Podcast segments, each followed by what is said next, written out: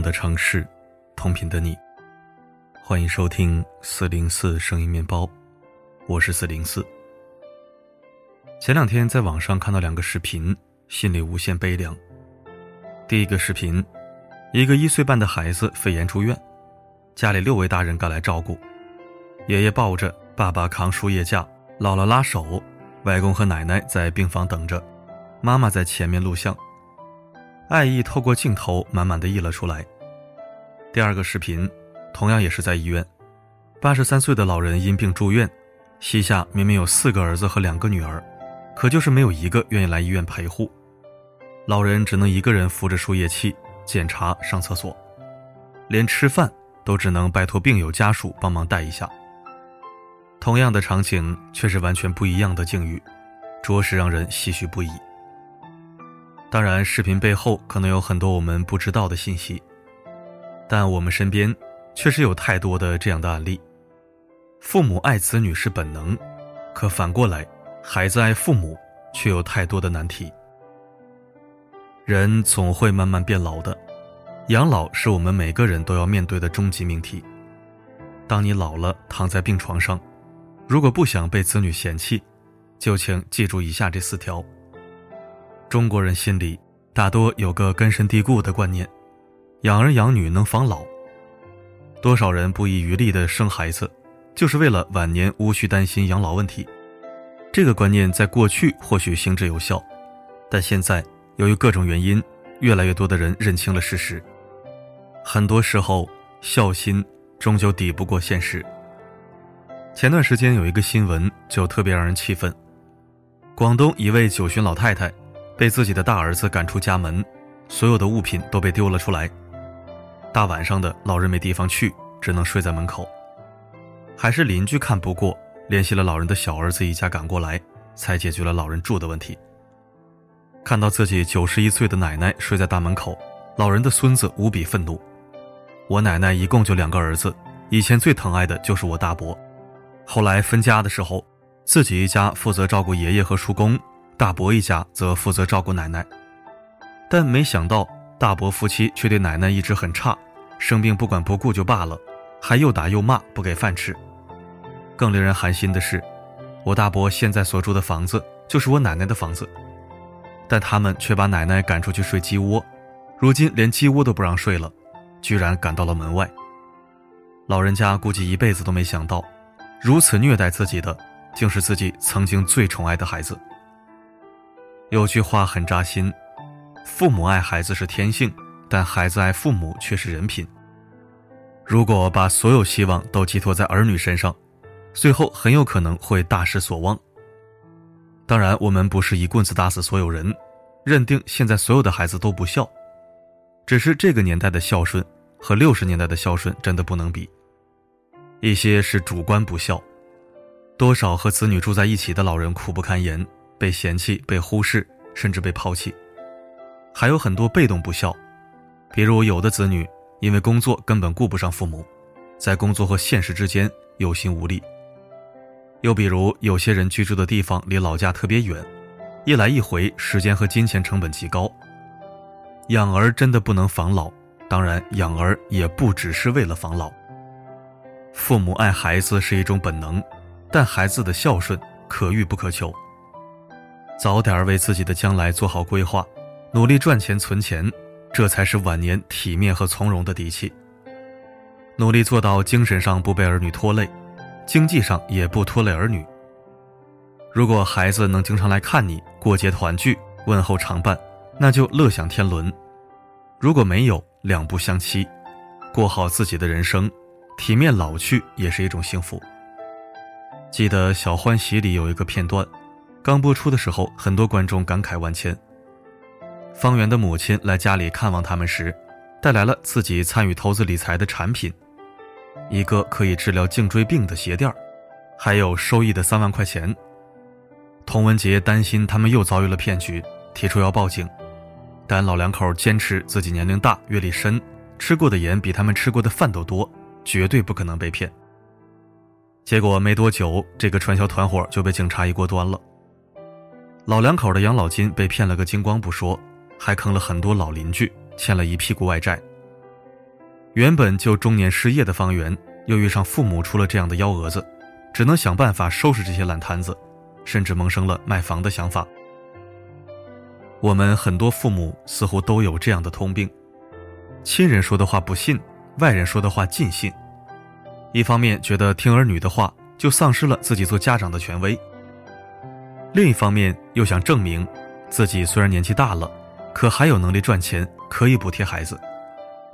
于是，身边人一忽悠，就拿着自己的积蓄去买保健品、去投资。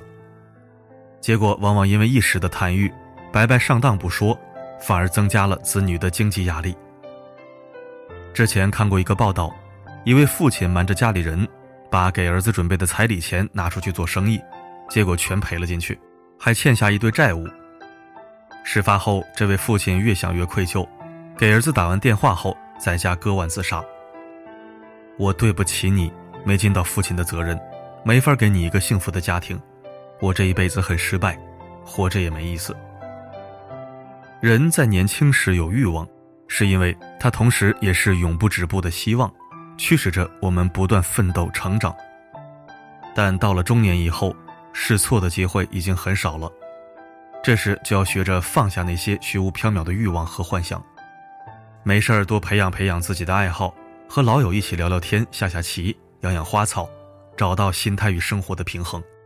凡事稳字当头，踏踏实实生活，这样既不给子女添麻烦，也能让自己的晚年生活盛满幸福。以前有句话流传很广：我从不羡慕年轻人的爱情，爱得惊天动地，只羡慕白发苍苍还是携手散步的老年夫妻，那才是婚姻最好的见证。可是，在年轻人结婚率逐渐降低的今天，老年人的离婚率跟三十年前相比，也已经悄然翻了一番。年轻时因为柴米油盐、家庭、孩子，虽然未必因爱情走到一起，但感情多半也还算可以。可是相守几十年后，好不容易等孩子长大独立，自己也有了大把时间，很多人却过不下去了，甚至因为遇到所谓相见恨晚的人。义无反顾地抛弃家庭，追逐中年叛逆。但俗话说：“少来夫妻老来伴。”当你老的时候，会深刻地意识到，一个相依为命的伴侣，一个互相照顾的伴侣，才是我们最好的依靠。电视剧《亲爱的他们》中，许建设与妻子石慧珍一起同甘共苦三十年后，到老却对妻子变本加厉挑剔起来。妻子回家晚了没有做饭。他立马就大呼小叫，怀疑妻子贪污买菜钱，要求妻子每一笔都要记账查账。更过分的是，妻子因为母亲去世半夜偷偷哭泣，许建设不仅不安慰，第二天还要求他准备十几个人的饭菜，因为小叔子要来家里过五十大寿。最终两个人六十多岁了，还是离婚了。然而离婚后的许建设打不燃煤气灶，煮饭忘插电。生活自理能力几乎为零，就连找到的相亲对象也只是为了他的钱。许建设这才开始深刻反思，怀念妻子对他的好。这个世界上，父母会先离开我们，孩子或工作忙碌，或在外地，也很难一直在我们身边。只有老伴儿才能陪伴我们走完人生最后一程。人生从来都是相遇容易，相守难。好好珍惜身边的伴侣，相处了大半辈子，经过岁月的沉淀，所有的情感早已升华了。老来有伴儿，才是夕阳西下最美的期盼。最后一点，也是最重要的一点，我们只有到真正老去的时候，才会意识到，身边的人再好，都不如自己的身体好。前段时间，朋友的母亲突发脑梗，住院两个多月。朋友全程自己一个人跑上跑下，最近情况稍微好了点，但还插着尿管，也落下了半身偏瘫。医生让他办理出院回家调养，但有个最大问题是，父亲一个人照顾不来。但他如果继续在家照顾，经济来源就断了，很难抉择，也很煎熬。这个事情给了我很大的触动，想想自己老了以后，不一定那么有福气。有老伴儿常常相守，有个这样的孩子能为自己做很多事，照顾的也算尽心。有句老话，叫做“久病床前无孝子”。其实有时候不是子女不想孝顺，只是一人失能，全家失衡。如果你长期卧病在床，成为家庭的隐形累赘，拖垮的其实不只是自己的身体，还有全家人的精神。人终有一老，人过五十甚至四十，身体就开始走下坡路了。我们无法阻止身体的衰老，但我们可以尽量保养好身体，提前预防疾病，让那一天来的再晚一些。伊能静在一次采访时曾提到：“我坚持锻炼，用心对待自己的身体，不是为了抵抗衰老，而是希望自己有个健康的身体，能陪伴儿女久一点。”我难道不要为我的孩子把身体照顾好吗？如果那个时候我在插管呢？你让他怎么办？这句话也说出了很多人的心声。很多父母一辈子都没为自己活过，孩子年幼时为了他们的学习操心，成年后又为了他们的家庭工作而担忧，直到年老了不能再付出了，还要担心自己成为孩子的负担。但其实对孩子来说，什么才是最大的帮助呢？就是父母身体健康、无病无灾，哪怕年老了叫声妈，也有人能回答。这样自己永远会是那个最幸福的孩子。我始终相信，大部分的子女对父母都是孝顺有加的，但前提是，你也要有一个健康的身体，健康的活着，有尊严的活着，这样才能更长久的享受天伦之乐。人生下半场永远比上半场更残酷，这不是制造悲观，而是希望提醒大家，每个人的一生就是一场轮回，最后考验的也是自己。有远见的人，都会在年轻有精力的时候，提前为自己和家庭留好退路，养好自己的伴侣，养好自己的心态，养好自己的钱包，养好自己的身体。伴侣是拐杖。子女是后援，自己是靠山，健康是财富。如此才算真正的养老无忧。最后，愿每个父母都能老有所依，有钱傍身，有爱常伴。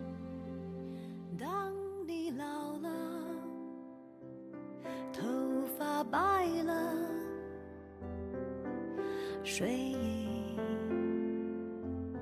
昏沉。当你老了，走不动了，炉火旁打盹，回忆。感谢收听，希望今天的文章能为更多人敲响警钟。顺便问一句，你有为自己或父母的养老做过什么规划吗？欢迎在评论区写下你的故事。好了，今天的文章就到这里，我是四零四。不管发生什么，我一直都在。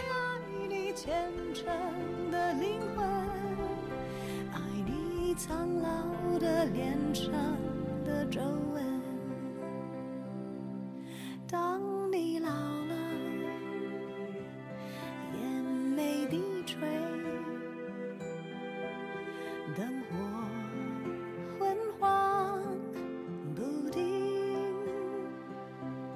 风吹过来，你的消息，这就是我心里的